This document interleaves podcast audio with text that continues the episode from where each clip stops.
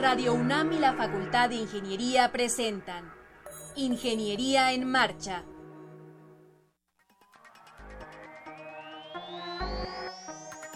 Un espacio dedicado a la divulgación del quehacer de la Facultad de Ingeniería. Ingeniería en Marcha. Le informamos sobre las innovaciones tecnológicas y de investigación. Orientamos en temas de autoconstrucción. Presentamos la cultura y las artes y compartimos nuestras victorias en el deporte. Ingeniería en Marcha. Un programa pensado para vincularnos con usted. Ingeniería en Marcha.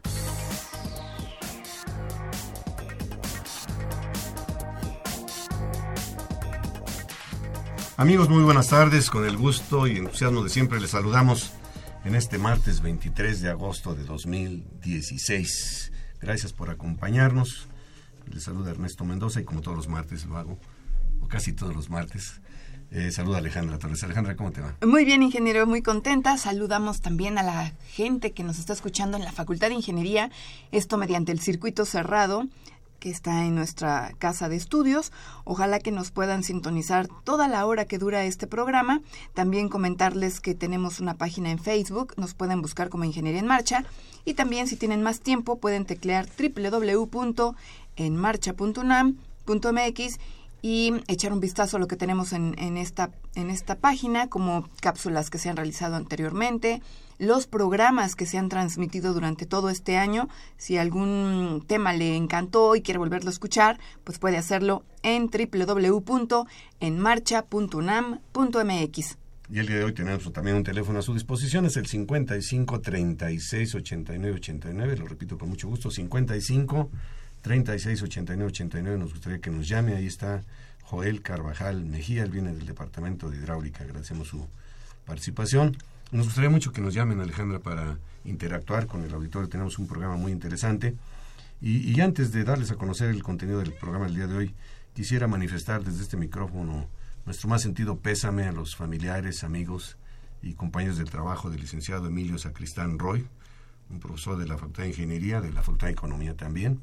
Estaba con nosotros en la especialización de, de vías terrestres, quien falleció este fin de, de semana. Expresamos nuestras más sentidas condolencias. Bien, el día de hoy tenemos eh, integrantes del equipo SAE Aerodesign de la UNAM. Nos van a platicar acerca de su participación en el concurso, en un concurso en Estados Unidos. Ya están aquí con nosotros. Más adelante tendremos eh, funcionarios y colaboradores de la revista eh, o del documento Nigromante. También vamos a platicar con el maestro Oscar Herrera a ver qué novedades nos tiene en el área de la música, nuestra agenda semanal. Así es que no se vaya. Esto es Ingeniería en Marcha.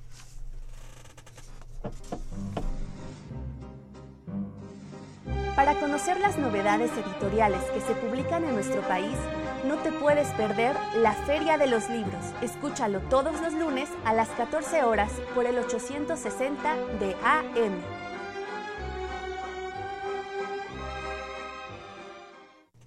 Bien, pues estamos de regreso y tengo mucho gusto en presentar a ustedes a Carolina Bes Rojo. ¿Cómo estás, Carolina? Bienvenida. Bien, muchas gracias, Ale. Al contrario. Y también está con nosotros Kazuyuki Ueji Monterrubio. ¿Cómo estás, Kazuyuki? Órale, bien. Muchas Bienvenido. gracias. Gracias. Pues a todo dar porque vamos a platicar sobre um, un, una nueva sociedad, un nuevo capítulo o una nueva inquietud que estudiantes de la Facultad de Ingeniería llevaron a cabo, se conformaron y participaron en Estados Unidos en un concurso haciendo un avión. ¿Es correcto, Carolina? Sí, efectivamente.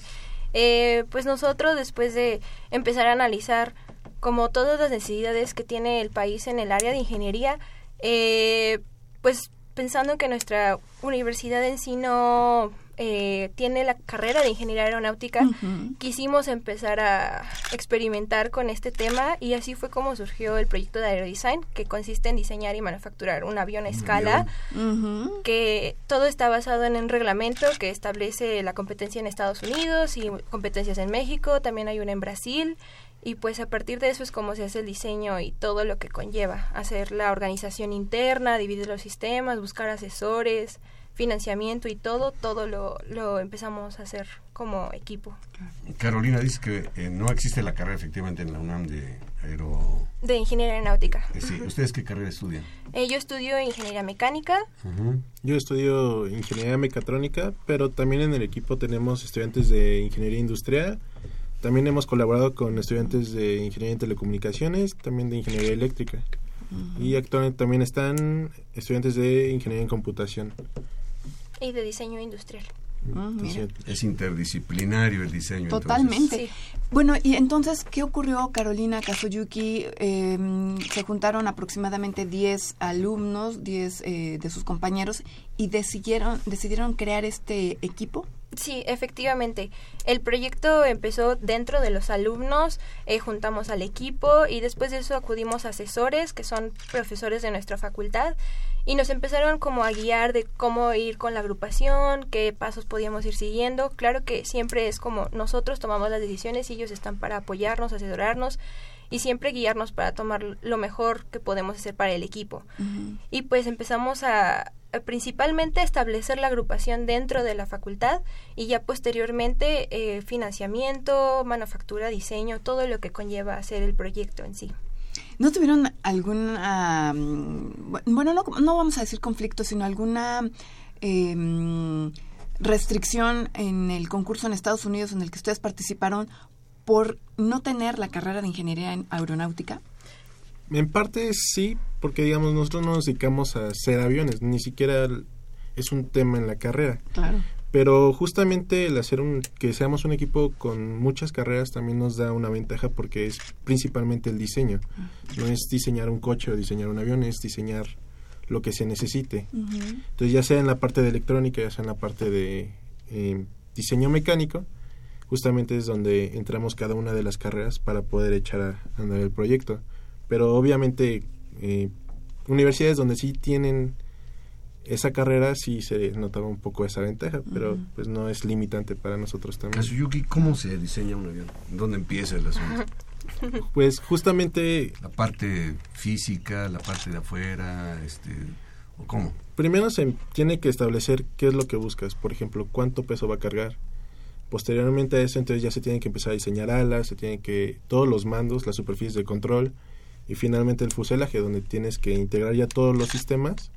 También es donde empiezas a integrar la parte electrónica con el motor, hélice, el control y después tiene, se tienen que hacer las pruebas. Si estas pruebas no dan los resultados que quieres, entonces tienes que empezar a iterar para mejorar el avión y ver lo que estás buscando. ahí. ¿Qué tiempo les llevó a ustedes todo el proceso? Pues desde iniciando la agrupación fue más o menos como un año para empezar a manufacturar, diseño y todo eso. La parte de diseño, y creo que eso es algo bueno, como somos, como dice Casu, de muchas eh, carreras, es un equipo muy versátil. O sea, se enfrentaba a un problema y le dábamos solución muy rápido y eso es algo muy bueno que tenemos en el equipo y de hecho es algo que nos enfrentamos en la vida profesional. Hay que darle solución rápida a los problemas. Pero Sí, fíjate, claro. Alejandra, ahorita Carolina dice algo muy importante. Fue rápido porque trabajaron en equipo. No Exactamente. es fácil trabajar Uy, en no. equipo. Es, sí, es, es bastante pesado porque son muchas formas de pensar diferentes y llegar a una conclusión que- en la que todos estemos satisfechos, ¿de acuerdo? Es, es pesado, pero sí se puede. Lo pueden hacer. Y- ¿De qué tamaño es el avión? Eh, Pues de ala ahorita tiene una envergadura de 2 metros. El fuselaje tiene aproximadamente metro y medio y de altura otro metro más o menos. Ese fue el pasado, el que viene grande, apenas se está diseñando y de hecho se pone interesante porque en la siguiente competencia lo que nos piden es prácticamente ya desarrollar un avión comercial donde se van a simular prácticamente los pasajeros, el, lo que llevan los pasajeros, las maletas y demás también se tiene que contemplar, aparte de una carga extra, digamos como si fuera de paquetería, también se tiene que contemplar aparte de eso. Y dentro de eso ya se va a hacer todo Y el un puntaje. combustible, por ejemplo, también que significa pues bastante la, peso. la ventaja del avión que diseñamos es que es eléctrico, entonces no llevamos Ah, como combustible. ya. Lo pesado son los componentes electrónicos, la batería, los receptores, todo eso es una parte importante del peso que lleva el avión a cargar. Desde luego. Oye, Carolina, em, el avión con las características que ahorita nos, nos dijo Kazoyuki, ¿Se las dieron en la competencia o ustedes decidieron hacerlo de esa manera? Pues en sí el reglamento pone muchos requerimientos y especificaciones dentro del diseño. ¿Qué cuánto debe pesar a lo mucho? ¿Cuánto debe medir? ¿Qué componentes se pueden comprar? ¿Qué materiales podemos usar? algo súper importante dentro de la competencia es que no podemos usar materiales compuestos, que es un, un material muy común dentro de... ¿Qué es un material compuesto, Carolina? Eh, son, por ejemplo, eh, plásticos reforzados con fibras eh, que le dan ciertas características de mayor resistencia pero menor peso que no podemos utilizar. Eso no lo pueden utilizar. Exactamente, debemos irnos como a lo más básico. Usamos maderas, este, aluminio, en algunos casos acero, pero ya muy poco porque llega a pesar mucho. Pero sí, casi todo lo pone en la competencia y nosotros le agregamos parte de lo que el equipo le quiere aportar, como el aspecto innovador que le queremos dar, que es algo de ventaja que nos puede dar dentro de la presentación técnica que se tiene que hacer dentro de la competencia. y, y, pues sí, todo lo que pongamos de aspecto innovador, aparte de lo que ponga el reglamento, son puntos para el equipo. Siempre es lo mejor que se puede hacer. Yuki, platícanos un poquito de la competencia. ¿Cuándo? ¿Dónde fue? La competencia, bueno, nosotros asistimos a dos. Una fue aquí en México, justamente en Querétaro. Esa se hace en febrero, aproximadamente por los días 20, 19. Y ahí conocimos a lo que fueron los equipos de la UNAC, del Politécnico. La verdad es que nos eh, recibieron muy bien, nos estuvieron apoyando y también nos encontramos en la competencia de California, en Estados Unidos. Allá competimos contra universidades de todo el mundo y justamente allá la ventaja es que ves cómo piensan en diferentes partes del mundo y llegan también a una solución. Y como mexicanos, la verdad es que se sentía mucho el apoyo, como necesitas algo, aquí estamos. O qué te hace falta, aquí yo tengo agonistas cautín, necesitas una herramienta. Ellos siempre estaban ahí para apoyarnos. ¿Terminaron de fabricarlo allá entonces? No. Porque se ah, porque necesitan cautín o alguna cosa No, para reparaciones. Ah, para reparaciones. Justamente allá el problema es que si se estrella el avión, que justamente fue algo que nos pasó, es necesitas herramienta para volver a echarlo a andar, porque la competencia no acaba cuando se te rompe. Tienes que volver a arreglarlo y justamente ahí también entra parte de la planeación desde antes de que el diseño, en dado caso que pase algo que se rompa, que no lo vuelen bien, lo que sea, tiene que ser un diseño muy bueno para que se pueda reparar en cuestión de menos de una hora, por ejemplo. Wow. ¿Es que les califican? ¿Cuáles son las pruebas? pues eh, la competencia eh, empieza con un reporte técnico antes, como un mes antes de irnos a la, a la sede en donde se haga el evento, se hace un reporte en el que incluye ciertos aspectos que nos piden dentro del reglamento, cómo se llevó el diseño, cómo nos fueron las pruebas, si pudimos volar, cuánto cargamos y una predicción de carga, que cuánto nosotros esperamos que pueda levantar el avión. Y ya dentro de la competencia se verifica que lleguemos a ese, ese peso que se estableció. Te dan bonus si lo llegas a cumplir y si no, te van restando ciertos montajes, pero lo principal es el reporte en esa parte. Ya dentro de la competencia, lo primero que pasa es una presentación técnica. Se tienen 10 minutos para exponer todo el proyecto, absolutamente todo, desde la concepción del proyecto hasta pruebas, resultados, el rediseño, manufactura, todo se tiene que presentar en 10 minutos de los tres subsistemas que son la parte de electrónica, que nosotros le llamamos aviónica, eh, la parte de todo el diseño mecánico, el análisis aerodinámico y cómo pudimos nosotros organizar el tiempo, que es la parte de administración, este financiamiento y demás, cuánto costó hacerlo y todo eso. Después de, de eso, hacemos una inspección técnica, eh, van jueces que verifican que realmente nuestro avión cumpla con lo que se estipuló dentro del reglamento, dimensiones, este, el peso, que la hélice esté bien, que el motor esté funcionando, que no sea riesgoso, porque es principalmente es lo que se verifica, que sea seguro dentro del vuelo, que no vaya a ocurrir ningún accidente cuando esté funcionando el avión. Y ya finalmente, eso es generalmente el primer día y ya lo segundo y en el caso de Estados Unidos tercer día. Como son muchos equipos se hacen en, en la competencia este, en Estados Unidos dos días se hacen las pruebas de vuelo. Se van asignando turnos y, y se van haciendo las rondas de despegue que estén en una, una zona donde se permite haga un vuelo exitoso y, y aterrice todo de manera exitosa y cada ronda se tiene que ir aumentando el peso o llegar a tu predicción de carga. Entre más cerca estés de la predicción de carga es mejor porque te dan más puntaje. Claro. ¿Qué le ponían para, para el peso? Pues eh, dentro del reglamento eh, puedes meter lo que tú quieras siempre y cuando quepa en una caja de ciertas dimensiones que te estipulan ahí en el reglamento y no podemos usar plomo. De ahí en fuera podemos usar lo que sea. ¿Ustedes qué usaron? Usamos placas de acero. Yo iba a decir plomo, así se ocurre porque es muy pesado, el plomo, pero el plomo Está deliberadamente prohibido. lo prohíben seguramente para Sí. que ustedes se las ingenien y meterle ahí, o en este caso, placas de acero. ¿Qué Exactamente. forma tiene su avión? O sea, eh, ¿cómo se decidieron por el diseño que tiene el avión? Porque, bueno, en los aviones comerciales vemos diferentes diseños, todos conocemos tal vez el Concorde, ¿no? Alejandra, ¿te acuerdas del sí, Concorde? sí. Tiene un diseño muy especial. Hay aviones de carga, aviones de pasajeros, pero ustedes, ¿cómo se orientaron en ese sentido? Pues principalmente para el diseño, lo que tuvimos que tener en cuenta es a qué velocidad vamos. Porque hacer, digamos, un diseño muy aerodinámico a unas velocidades muy bajas no va a pintar tanto. Sí va a ayudar, Pero no es definitivo. no es definitivo. ¿Qué, qué velocidad alcanza? Ahorita se tiene estimado que tiene un alcance cercano a los 14, 15 metros por segundo, lo cual serían como unos 70 kilómetros por hora, más o menos. No, menos. Como 60 más o menos kilómetros por hora. Es el máximo que Entonces la puede parte alcanzar. aerodinámica no incide, no influye mucho pues en el desempeño del avión. Sí, pero digamos, eso sería en la parte de arrastre. En lo que ayuda mucho es justamente para cargar.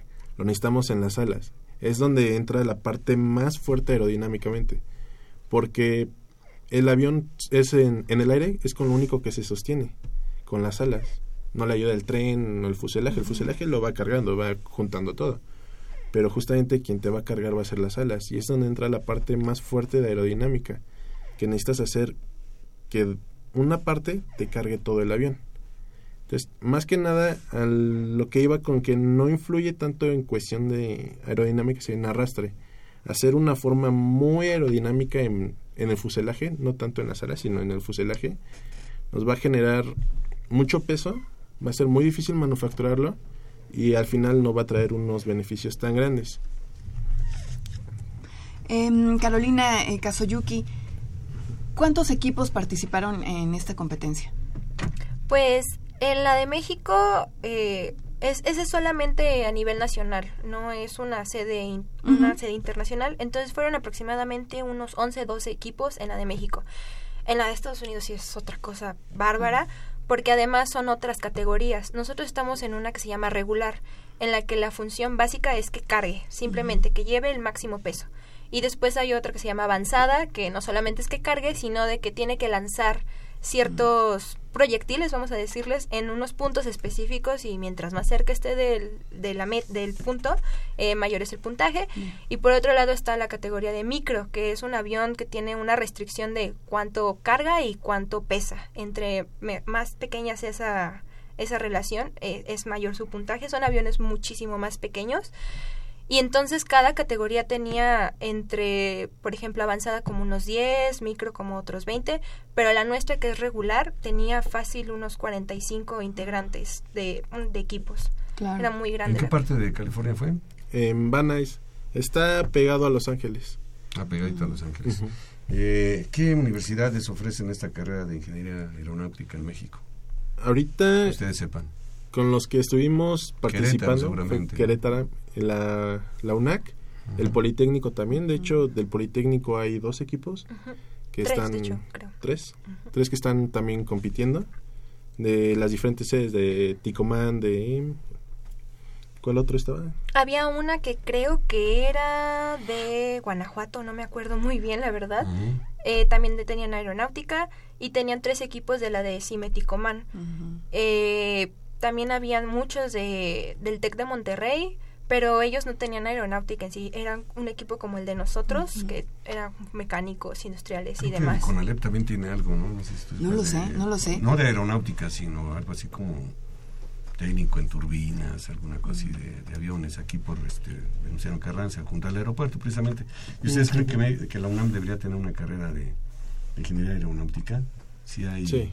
Pues hay que promoverla, ¿no? Sí, estaría genial. Sí. Hay que promoverla. Sí, es una parte de la industria ya muy importante y creo que es de relevancia que, que la universidad empiece a, a, preparar profesionistas en este aspecto, porque si no nos podemos quedar un poco rezagados a comparación de la, de, los, de la competencia. Claro. ¿Es la primera vez que la Facultad de Ingeniería participa en este tipo de concursos? No, no, no, no. El, en sí el equipo, la competencia de redesign se lleva desde como los noventas, noventa y tantos, 91 más o menos empezó. Eh, la, la facultad participó por primera vez, creo que en 1991, y le fue bastante bien, pero el problema que pasa en muchas agrupaciones es que se pierde todo este conocimiento, no pasa como de generación a generación. Entonces es difícil mantener el proyecto. Por eso ha habido como unos tres equipos de la competencia de aerodesign en, dentro de la UNAM. El último que yo supe fue del 2007 y a partir del 2007 ya no hubo participación dentro de aerodesign hasta que nosotros tomamos otra vez. ¿Dónde está su avión actualmente? Ahorita se encuentra en Querétaro. Se le están haciendo pruebas de compatibilidad electromagnética, donde se empieza a ver si empieza a generar campos y más que nada para la comunicación, que no interfiera para la comunicación ah. con estaciones. Bueno, yo lo pregunto precisamente por el comentario que eh, hizo Carolina de que pues no se pierde aquí lo que ustedes ya avanzaron, sino que los nuevos que vengan, a lo mejor encabezados por ustedes, pues ya tengan ese background y puedan partir no de cero, sino de donde ustedes llegaron, ¿no? Eh, este, creo que hay algún comentario, Alejandro. No, pues solamente eh, agradecerles mucho que hayan venido a Ingeniería en Marcha, que nos hayan compartido esta experiencia que, que vivieron y que si la van a continuar replicando, pues seguir este pues invitándolos a este espacio es para que nos comenten las nuevas aventuras que, que ¿Cuándo ustedes será la puedan próxima tener. aventura? ¿Cuándo es el próximo concurso? El próximo lo vamos a tener en febrero, justamente aquí en la Nacional. Todavía no definen bien la sede. La de Estados Unidos. Pero la de México. Sí, la, la, de México, pero después viene la de Estados la Unidos. de Estados Unidos. ¿Y esa siempre es el mismo lugar o la No. mueven también? Igual la de Estados Unidos, ahorita a la que nosotros queremos participar, se va a encontrar en Florida. Y esa Muy va a ser en abril. Muy bien, pues hay que prepararse para irse a Florida. Muchas gracias, muchas gracias a Carolina Des Rojo y a Kazuyuki Ueji Monterrubio, integrantes del equipo SAE Aerodesign de la UNAM. Gracias. Enhorabuena, felicidades. Felicidades. Gracias. Bien, ahora vamos a tener una conversación vía telefónica con el ingeniero Guillermo Casar. Marcos, ingeniero, ¿cómo le va? Buenas tardes. Buenas tardes, Alejandra. Pues nada, que ya el próximo viernes 26 de agosto está la conferencia magistral dentro del tercer eh, curso diplomado taller internacional Métodos y procedimientos de certificación y normatividad para la edificación sustentable. ¿Quién va a venir, ingeniero? Sí, en esta ocasión va a estar el maestro en arquitectura Pedro Andrés Paredes Estape, el cual pues nos va a ofrecer la conferencia Edificios eficientes, eh, medir para administrar. Eh, como un pequeño resumen, bueno, pues la conferencia va a versar sobre la necesidad de tener edificios de alto desempeño, eh, pues es inminente, pero como diseñadores, ¿qué decisiones debemos de tomar para lograr este desempeño ejemplar? ¿Qué herramientas podemos utilizar para conseguir estos objetivos de desempeño y cumplir también con los objetivos financieramente del proyecto? En esta conferencia se abordarán los principales estándares de referencia utilizados para medir el desempeño energético de los edificios certificados, por ejemplo, con LEED, eh, cuáles son los eh, indicadores claves que se establecen y las estrategias para cumplir de manera exitosa con los objetivos planteados, básicamente basados en un modelaje energético. Entonces, el próximo 26 de agosto, de 17 a 19 horas, en el aula eh, Francisco Centeno de la Facultad de Arquitectura de la UNAM, es entrada libre y bueno, pues este los que no puedan asistir pueden conectarse a través del canal Livestream, eh, que es http dos puntos doble diagonal arquitectura.unam.mx diagonal webstream guion medio videoarchivo punto html. Y bueno, pues ojalá y, y aprovechen eh, esta conferencia del maestro Paredes. Muchísimas gracias, ingeniero Guillermo Casar. Ojalá que mucha gente pueda tener oportunidad de escuchar a Pedro Andrés Paredes. Así es. Gracias, hasta pronto. Gracias, saludos al público. Hasta luego.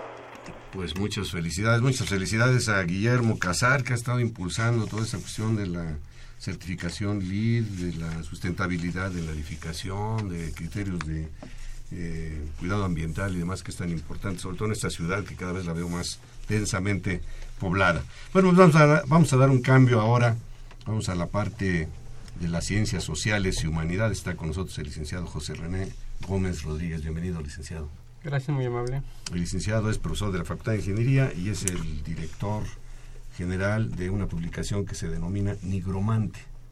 Así es. ¿Estamos bien? Sí. Y le acompañan eh, tres colaboradores. ¿Nos quisiera presentar, por favor? Sí, por aquí, aquí está el ingeniero Jesús Pérez Espinosa. Esquivel. Esquivel. Y él es el coordinador de el diseño de toda la el La nigromante de la publicación. publicación. Está Sinué. Sinué ¿Quién nos acompaña? José Señor Sinué, Jesús Fernando Jesús Hernández Fernando. Chávez Sí. y. Luis. y Luis Alberto Santoyo Cruz. Bueno, ellos ya nos irán platicando de lo que hacen en la publicación. ¿Qué es esta publicación? ¿En qué consiste? ¿Cuándo nació? ¿Y qué Ay. están haciendo actualmente? Fíjese cuántas Bueno, preguntas sí. a la vez. Sí, la primera es este esta publicación nació el junio del 2000 después de la huelga de que tuvimos en, en la UNAM y este apareció primero en papel, fue un tríptico y aquí hubo varios colaboradores. Entre ellos está aquí la compañera. Pero hace muchos ayeres. Alejandra. ¿estabas Alejandra. estudiando, Alejandra? o- Estaba, si mal no entrando apenas a la recuerdo, universidad, yo no, creo? yo estaba haciendo servicio social. Sí. Yo hacía servicio social y bueno, pues ya colaboraba con, con el en el- nigromante. En el nigromante. Sí, ¿Cuál, es el, cu- ¿Cuál fue en su momento, a lo mejor ha cambiado, el propósito de esta publicación? Ah, El propósito es el de, de difundir todo lo que es el, la ciencia y la tecnología y las artes. ¿no? Y estamos en Facultad de Ingeniería a hacer que los estudiantes y la comunidad este, de la Facultad de Ingeniería vea que es una formación integral y no que está por separado de las ciencias sociales de las ingenierías. Que no somos tan cuadrados los ingenieros. No, ¿no? ja- no son cuadrados, son cúbicos. Ven en tres dimensiones. Oiga, licenciado, ¿se acuerdan o alguien de aquí, Alejandro, a lo mejor te acuerdas? ¿Qué salió en el primer número? ¿Qué se publicó en el primer número? Ah, el primer número fue sobre el nigromante y también de Ignacio Altamirano. Salió de Albert Einstein y unas efemérides pequeñas y fue un tríptico. Inició con una hoja y después pasó a hacer tamaño carta y empezamos a crecer. ¿Y tú qué te acuerdas, Alejandra, de esos años? Pues que el licenciado era muy exigente, la ortografía, la sintaxis, todo esto. No, yo tengo que decir que tengo un gratísimo recuerdo de, de esa experiencia de haber colaborado en el Nigromante. Y a mí me gustaría que, que el licenciado René Gómez nos hablara un poquito de por qué ponerle el Nigromante a esta publicación, quién es el Nigromante y por qué, por qué ese nombre. Ah, bueno, el nigromante es- viene por un personaje y además un político mexicano muy honesto que se llama Ignacio Ramírez y es, pertenecía al grupo de los liberales con Benito Juárez y toda aquella camada de grandes políticos mexicanos que nos dieron las leyes de reforma y por eso es que tomamos ese nombre. Además el nigromante significa hablar con los muertos ¿no? y nosotros a través de la cultura hablamos y nos comunicamos con los muertos y también con los vivos. ¿no? Con los que se dejen, ¿verdad?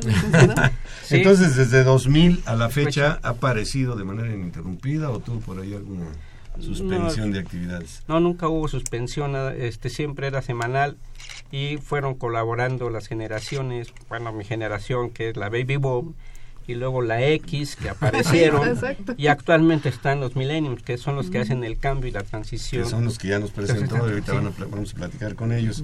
Pero entonces ahorita estamos como que me comentaba el, el- el titular de la División de Ciencias Sociales y Humanidades, el ingeniero Rodolfo Solís, a quien le enviamos un cordial saludo, que están como haciendo un, un rediseño, una reingeniería, si se puede usar la palabra, en esta publicación de Nigro- Nigromante.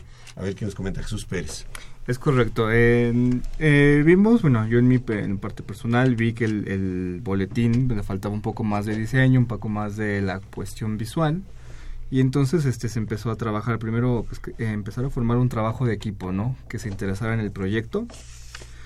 Y bueno, eh, ya un poco conociendo ya la historia, los antecedentes del, de este nigro- del nigromante, eh, decidimos estructurarlo por completo, ¿no? Primero cambiarle el nombre, ¿no? Quitarle el él y, desa- y dejarlo solo como Se va a llamar nigromante. Nigromante. No nada es más. Nigromante, sino Nigromante. Nigromante. Eh, y ya de ahí, bueno, empezar a generar o a, a fijarnos en otro tipo de contenidos, ¿no? Pero utilizar las, las redes sociales, ¿no? Esas plataformas a las que muchos ya tenemos acceso, sobre todo el Internet. Y empezar a generar contenidos, sobre todo de interés para la comunidad de la Facultad de Ingeniería. Eh, por el momento, bueno, en eh, la línea que seguimos de trabajo es este generar contenidos que estén muy enfocados en las asignaturas sociohumanísticas que se imparten dentro de la facultad.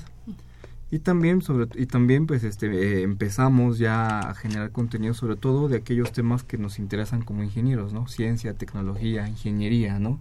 Irlos a retomar sobre todo temas de actualidad. Incluso y también retomar un poco la historia, ¿no? De como comunidad, como facultad de ingeniería, que es algo que creo que yo considero es importante y deberíamos de conocer porque estamos en una eh, digamos, en una pues universidad, en la universidad, pero en una entidad histórica, ¿no? Como la Facultad de Ingeniería, pues que se remonta ya muchos años atrás. Claro, sí, licenciado. No, está, son 200 años, ¿no? Y entonces es la, la cuestión, ¿no? Siempre se ha catalogado el ingenio aquí, dice que cuadrado, ¿no? Pero han aportado mucho a la... No, no, pero se dijo cúbicos. Es que ven en tres dimensiones, y eso es lo que ayuda, ¿no? Bueno, continúa aquí. Sí, y entonces, bueno, aquí este, los chicos que han participado de una manera muy activa, es Sinoé y Luis, ¿no? Luis nos ayuda con la parte del diseño, con la parte de la organización de los textos, las imágenes, con toda la cuestión visual. Que es muy importante. Que es muy importante, ¿no? Ya cuando queremos hacer un, un diseño nuevo, sobre todo llamar la atención y a generar, este, atraer público, eh, sí es muy importante. Y Luis, que nos, este, Sinoé, perdón, nos ayuda mucho con la organización, con la planeación, que también pues ya al darle un carácter un poco más formal, más profesional, pues necesitamos toda una, toda una planeación detrás. Claro, y además también entiendo que si no eh, te encargas de las redes sociales.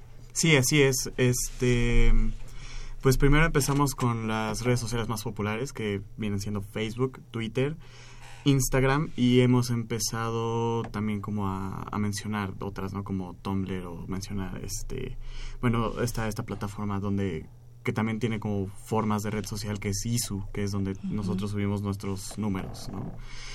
Este, pero principalmente en Facebook.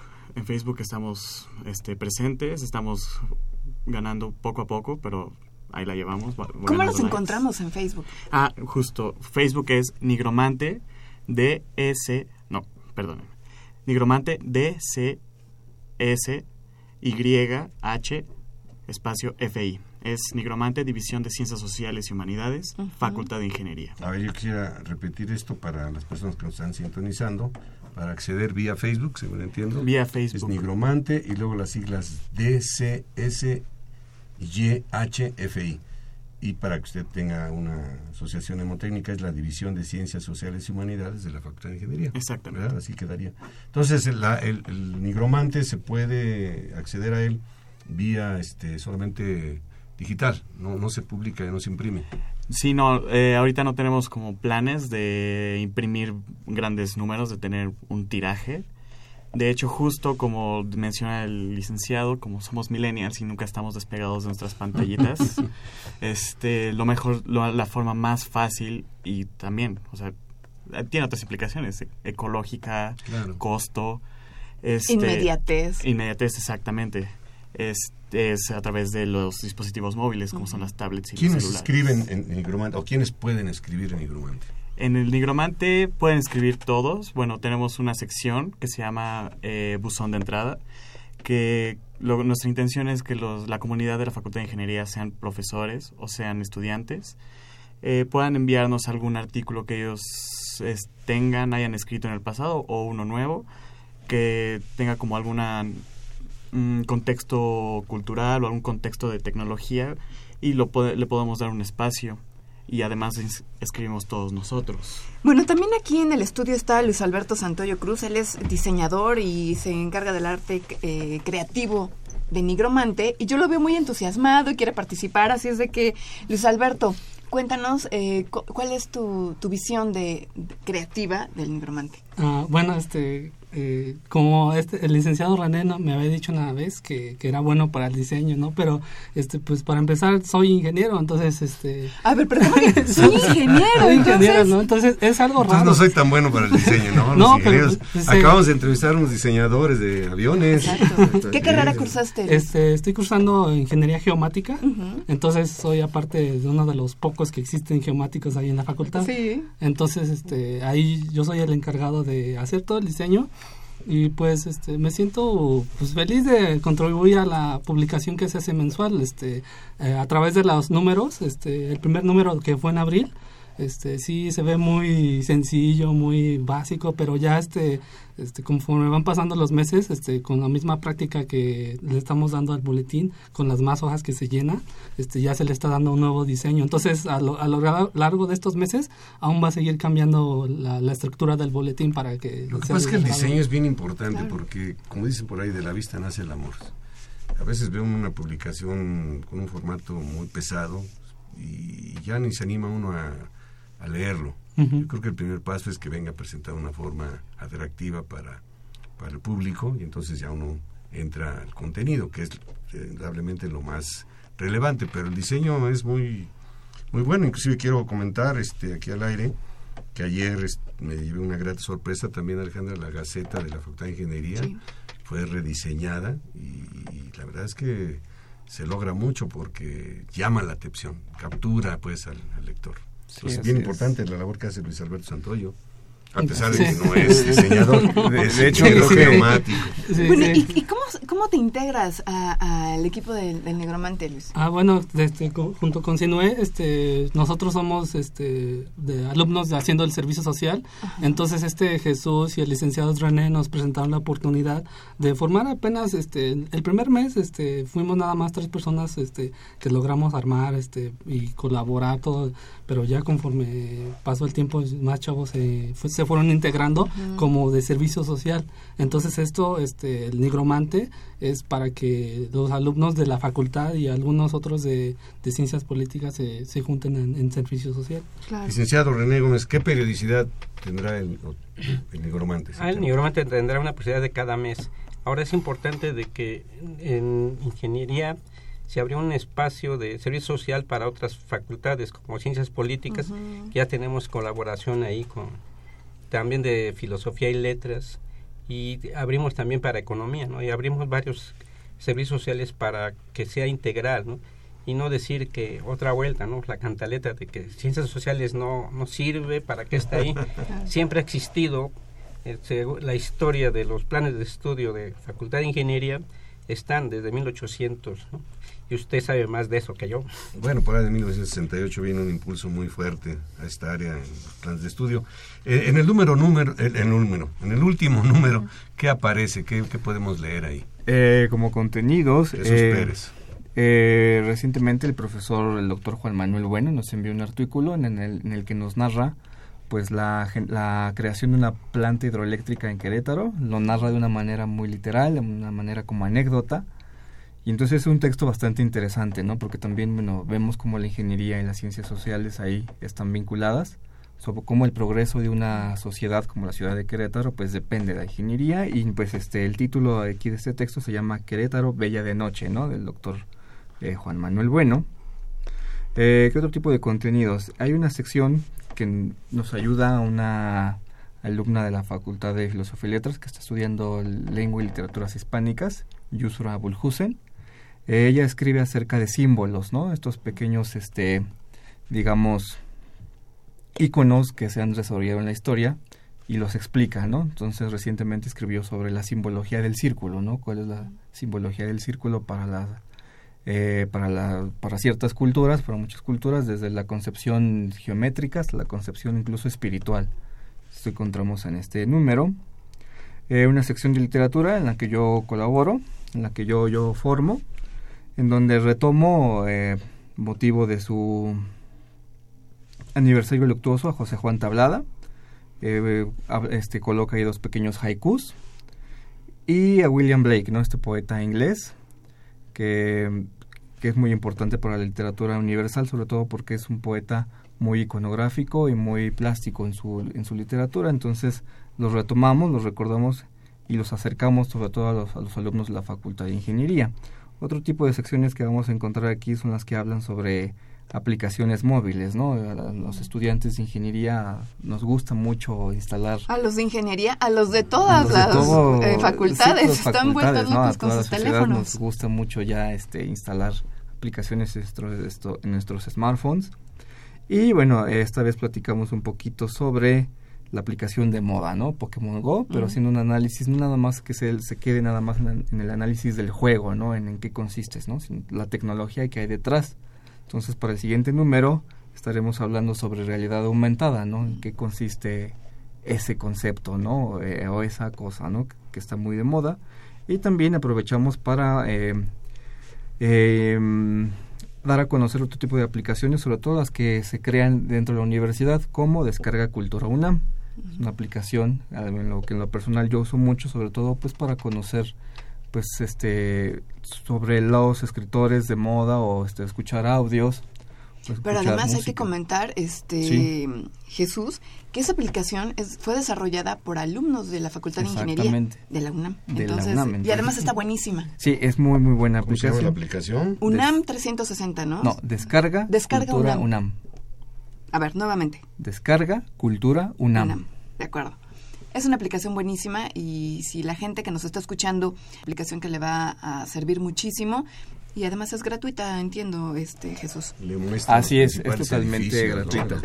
y hay otras este, secciones en las que colaboran, en las que ayudan a escribir tanto Luis como Sinoé. Entonces Luis en este número nos habla sobre canales de YouTube. Este, bueno, en este mes, en este mes este, que pasaron las, las vacaciones de verano, entonces tuve mucho tiempo para ver canales de YouTube. Entonces, este, les platico, les pongo en la revista unos canales que, que interesan. O sea, no nada más son así de, no son cualquier tipo de canal, sino te hablan acerca del universo. Este, de, aquí hay uno que se llama Veritasium, que es un canal donde el chavo que este sale hace entrevistas, este, va a tocar la esfera más, la, el objeto más esférico del mundo. Entonces son canales que también les puede llegar a los ingenieros eh, y a los no tan ingenieros, porque este, hablan del universo, del espacio, de paradojas. Entonces, este, los invito a, a que vean ese canal, porque esos tipos, esos cuatro canales que les recomiendo para que pues pasen el rato, un buen rato este, viendo algo cultural. Y un rato de utilidad, por supuesto. Licenciado René Gómez, eh, ¿cómo accedemos a Nigromante? Bueno, hay diferentes formas. Ya sé, primera por tenemos por la división de social está la página y luego está hay una pestaña que se llama el Nigromante y están las dos versiones, la versión antigua y la actual, ¿no? Y es a través de la página de la Facultad de Ciencias Sociales y Humanidades sería la primera. No, la primera sería la división y luego, digo, la Facultad de Ingeniería y después la división y después está el nigromante, pero es más fácil entrar por Facebook.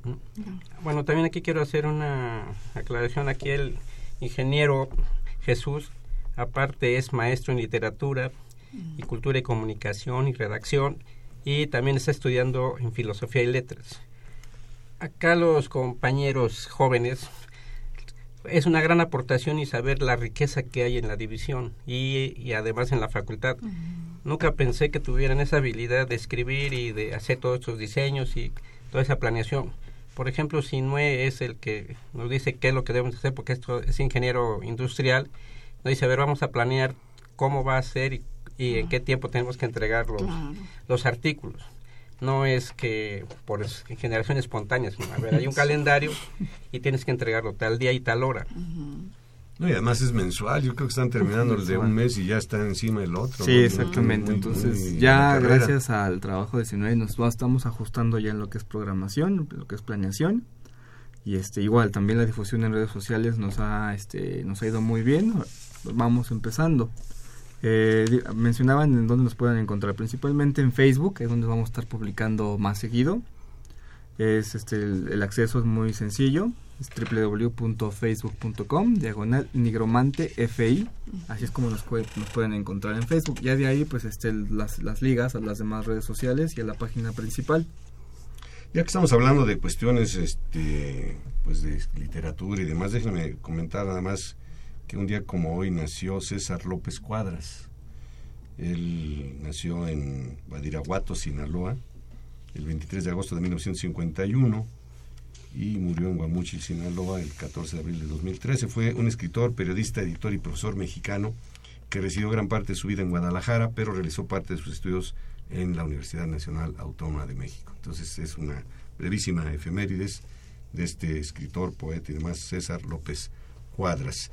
Eh, ¿Qué proyectos hay entonces? Ese es un gran reto porque este, estos compañeros pues por, pronto van a terminar su servicio social y necesitamos tener otra otros alumnos igual o mejor que ellos, pero creo va a ser muy difícil que los superen, pero bueno, pero siempre hay eso. La, el paso es continuar con esta para esta publicación en, vía internet y además es más, más atractiva porque ya no guarda uno el papel y es más rápida la, ¿Pueden guardar el archivo para...? Sí, los archivos se guardan, pero ya en papel ya no. O sea, estamos también por parte de la ecología y todo esto. Muy bien, y poder hacer la invitación a profesores, alumnos para que participen.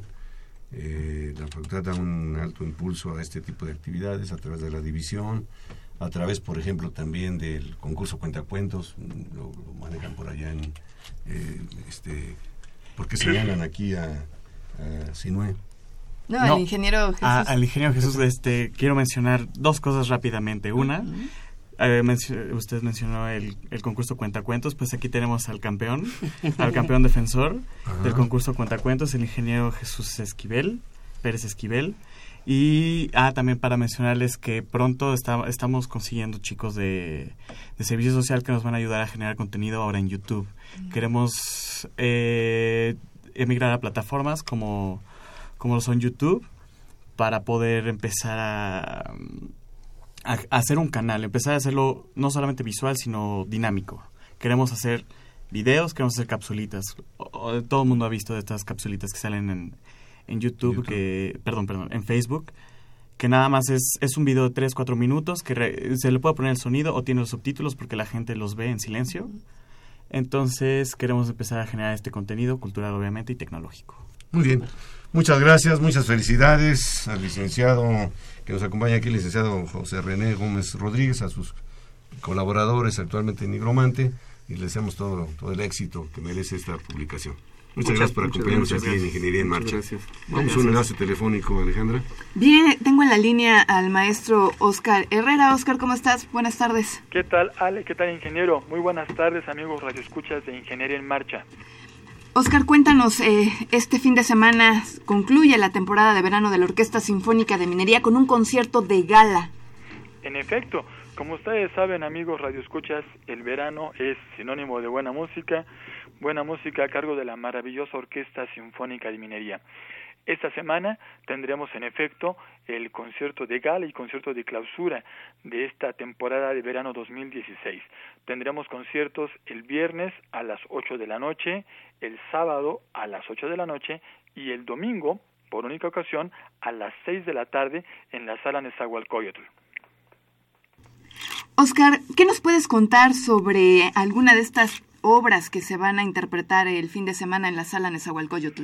Pues como les anticipaba desde la semana anterior, amigos radioescuchas, tendremos un programa de lujo por las obras que se van a interpretar y también por los intérpretes que estarán con la Orquesta Sinfónica de Minería. En la primera parte tendremos un dueto maravilloso de violines y de violinistas. Tendremos, en primer lugar, la interpretación de la obra Fantasía de concierto sobre temas de la ópera Carmen, obra del violinista español Pablo de Sarasate. Esta obra será interpretada por un conocido de la Orquesta Sinfónica de Minería de hace muchos años, me refiero al maestro Philip Quint, que además, les cuento amigos Radio Escuchas, es el amor imposible de Alejandra Torres. Tendremos también eh, a otro gran violinista, al maestro Vadim Glusman, interpretando una obra de Maurice Ravel, una obra de tipo gitano que se llama Arte. Ambos violinistas, Vadim Glusman y Philip Quinn, interpretarán juntos una suite para dos violines del compositor polaco-alemán Morris Moskowski. Oscar, ¿alguna anécdota sobre alguno de estos eh, maestros que se van a interpretar? Por supuesto. Déjenme comentarles que Pablo de Sarasate fue un violinista nacido en Pamplona y su forma de tocar era muy cuestionada porque sus manos eran muy pequeñas. Su técnica, por supuesto, era diferente, pero no por eso dejaba de ser un gran violinista y con gran capacidad técnica. En el caso de Tzigán, de Ravel, puedo decirles que Ravel siempre estuvo influenciado por la música gitana. Eh, dedicó esta obra a una joven violinista y eso me gustaría comentar amigos radio escuchas que por esta ocasión tendremos de regalo un pase doble para el concierto del viernes en la noche.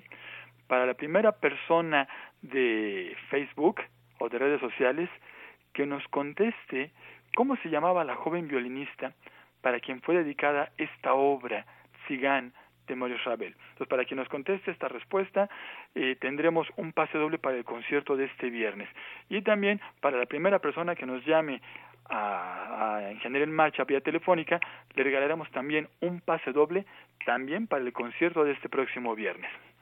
Continuando les diré que la obra para dueto de violines de Morris Moskowski es una obra eh, realmente increíble, porque originalmente fue compuesta para un dueto de violines y piano. Posteriormente fue arreglada para orquesta por el maestro Karl Topilov, un brillante orquestador y director de orquesta, y ha producido una obra increíble. Déjenme contarles pues que tendremos entonces una obra para dueto de violines maravillosa y tendremos a dos de los mejores violinistas del mundo interpretando esta obra. Oscar, eh, ¿Qué, se, qué, qué puedes eh, concluir de esta gran temporada de verano de la Orquesta Sinfónica de Minería que concluye ya este fin de semana? Bueno, déjenme contarles que todavía no termina el programa. Esa es la primera parte del programa. En la segunda parte del programa tendremos la presencia por segundo año consecutivo del New Orleans Black Choral, un coro maravilloso de Nueva Orleans que vendrá para interpretarnos música del compositor Scott Joplin, un compositor negro norteamericano que además de superar pues el problema de ser negro en Norteamérica tuvo que superar y lograr mucho, trabajar mucho para que su música se diera a conocer. Escucharemos selecciones de la ópera Trimonisha. Trimonisha por sí mismo es una ópera que podemos decir revolucionaria nos cuenta la historia de una joven negra que a finales del siglo XIX aprendió a leer en medio de los esclavos de una plantación en Norteamérica. Tremonisha se convirtió pues en la líder, en la guía que quería liberar a todos sus amigos esclavos. La ópera tuvo muchos problemas para poder estrenarse, se compuso en 1910 y fue hasta 1972 que logró estrenarse.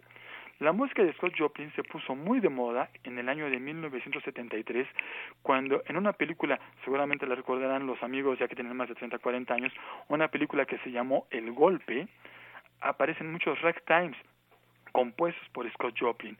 Ese fue como que el boom que detonó la música de Scott Joplin y, aunque no me lo crean, en el año de 1976, de manera póstuma, se le entregó el premio Pulitzer a Scott Joplin por su contribución a la música norteamericana. Además, el coro de Nueva Orleans va a interpretarnos también música de varios compositores de un género que se conoce como espiritual. La música espiritual es el canto de los esclavos negros en Norteamérica y tiene un carácter religioso y es la base del jazz, del blues, del gospel. El coro de Nueva Orleans viene dirigido por el maestro John Ware, que es su fundador desde hace 35 años. Y déjenme comentarles algo también. Además de esos conciertos que tendremos de la Sinfónica de Minería, el viernes 26 de agosto a las 8, el sábado 27 de agosto a las 8 y el domingo 28 de agosto a las 6 de la tarde en la sala Nezahualcóyotl, tendremos en la Facultad de Ingeniería la visita del coro de Nueva Orleans. Tendremos este viernes 26 a las 11 de la mañana en el Auditorio Barros Sierra de la Facultad de Ingeniería tendremos el segundo encuentro coral internacional en el que además del coro de Nueva Orleans tendremos la participación de 10 coros de nuestra universidad, por supuesto el coro de la Facultad de Ingeniería. Esto es parte de lo que hemos pretendido en la Sinfónica de Minería, de realizar un intercambio cultural con los jóvenes de la universidad junto con los cantantes del coro de Nueva Orleans. La temporada, como ustedes habrán visto, amigos Radio Escuchas, es una antología de música de muchas épocas, de muchos compositores, pero finalmente es una visión maravillosa de lo que podemos hacer con la música y también es un canto firme de que la música nos ayuda a sensibilizarnos, la música nos ayuda a superar muchos de los problemas que tenemos en un país como el nuestro. Por eso la Sinfónica de Minería no se imaginan la cantidad de esfuerzo y recursos que invierte para difundir la música en nuestro país y en nuestra universidad. Oye, Oscar, en ese, en ese mismo tenor, ¿cómo le fue al estreno de la obra Stars, el estreno mundial, eh, hace ocho días en la sala Nezahualcóyotl? Pues déjenme comentarles que para todos los que estuvimos en la sala Nezahualcóyotl fue una obra maravillosa. Primero porque tuvimos la oportunidad de platicar y conocer al compositor Adam Schoenberg, eh, un hombre maravilloso, con una gran sencillez, pero al mismo tiempo con una gran convicción de lo que puede lograr con su música. La obra resultó increíble porque involucra, además de los temas propios de Schoenberg, muchos ritmos que podemos llamar populares. Por momentos parecía que lo que estaba, estaba tocando un poquito de rock o tal vez un poquito de música pop, pero todo eso conjuntado con una orquesta sinfónica se escuchaba maravilloso. Ciertamente esta obra fue una grata sorpresa para todos los que estábamos ahí y muy seguramente esta obra pronto se ejecutará por todas las orquestas. De hecho, Adam Schoenberg nos comenta que en enero la obra será estrenada en Estados Unidos con la Orquesta de Luisiana, dirigida por el propio maestro Carlos Miguel Prieto. Em, También habrá apreciación musical para este repertorio del concierto de gala. Por supuesto, mañana, miércoles, en el Infonavit, a las 7 de la noche, tendremos la última charla de apreciación musical con nuestro Juan Arturo Brennan. Yo no podré acompañarlos, pues yo estaré dedicado de lleno esta semana a atender al coro de Nueva Orleans, pero estará nuestro Juan Arturo Brennan en el Infonavit a las 7 de la noche para platicar los detalles de las obras de Sarasate, de Ravel, de Moskowski, de Joplin y de los espirituales que se van a cantar en los conciertos de la Sinfónica de Minería este fin de semana. Oscar, si te parece, nada más eh, nos quedan un, un, par de minutos. ¿Puedes repetir la pregunta para que alguien del público pueda disfrutar de este concierto de gala? Así es. Para que se ganen un pase doble para el concierto de este viernes a las 8 de la noche, nos tienen que decir los amigos de redes sociales cómo se llama la joven violinista para quien fue dedicada la obra Sigane de Maurice Ravel.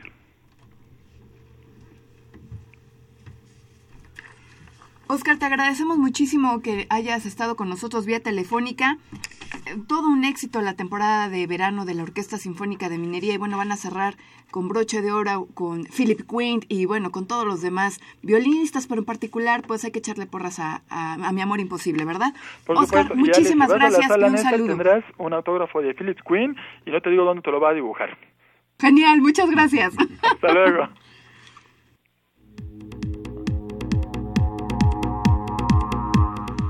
Agenda semanal. La Comisión Local de Seguridad invita a los alumnos y a la comunidad de la Facultad de Ingeniería al simulacro de sismo que se llevará a cabo el jueves 25 de agosto a las 10.30 y 18 horas. Creadores Universitarios es un programa cultural dedicado a la innovación y conocimiento en la UNAM. Se transmite de lunes a viernes a las 19 horas en Foro TV, Canal 4 se llevará a cabo el quinto ciclo de conferencias Panorama Actual de las Ciencias Atmosféricas. Esto será hasta el 26 de agosto en el auditorio Julián Adem Chaín del Centro de Ciencias Atmosféricas en Ciudad Universitaria. Para más informes, marcar al 5622 4070. La División de Ciencias Sociales y Humanidades organiza el concierto de la Tuna de la Facultad de Ingeniería, que tendrá lugar el jueves 25 de agosto a las 18 horas en el Auditorio Sotero Prieto, ubicado en el conjunto sur de la facultad. La Facultad de Ingeniería les invita al concierto Beatlemanía Infantil. La cita es el viernes 26 de agosto a las 16 horas en el Auditorio Javier Barro Sierra del edificio principal. Pues nos vamos, nos vamos Alejandra, no me resta sino agradecer el favor de su atención al público que nos sintonizó el día de hoy, por supuesto a Pedro Mateos en la producción del programa, Sandra Corona en las redes sociales, eh, a Socorro Montes en los controles técnicos. Le esperamos el próximo martes 30 de agosto, no se olvide, 8.60 de AM, 12 horas en punto, Ingeniería en Marcha. Hasta entonces. Radio UNAM y la Facultad de Ingeniería presentaron Ingeniería en Marcha.